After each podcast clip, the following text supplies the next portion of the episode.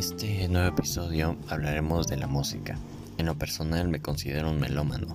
Trato, pero a veces no tanto, de escuchar música nueva. Hago y disfruto y valoro de la música, por eso estoy en constante escucha. Yo considero que la música es el arte de combinar los sonidos y es la secuencia que van haciendo armonías con los instrumentos musicales o artificiales.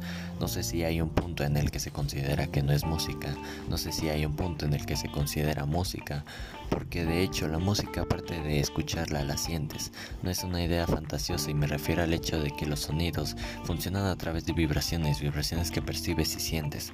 Muchas veces solo es una línea de bajo, instrumento que en la mayoría de veces la gente no escucha y es lo único que se desarrolla una canción y entonces se cuestiona si es música o no.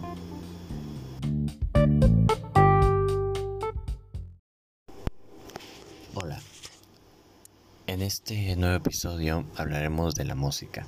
En lo personal me considero un melómano. Trato, pero a veces no tanto, de escuchar música nueva hago y disfruto y valoro de la música, por eso estoy en constante escucha. Yo considero que la música es el arte de combinar los sonidos y es la secuencia que van haciendo armonías con los instrumentos musicales o artificiales.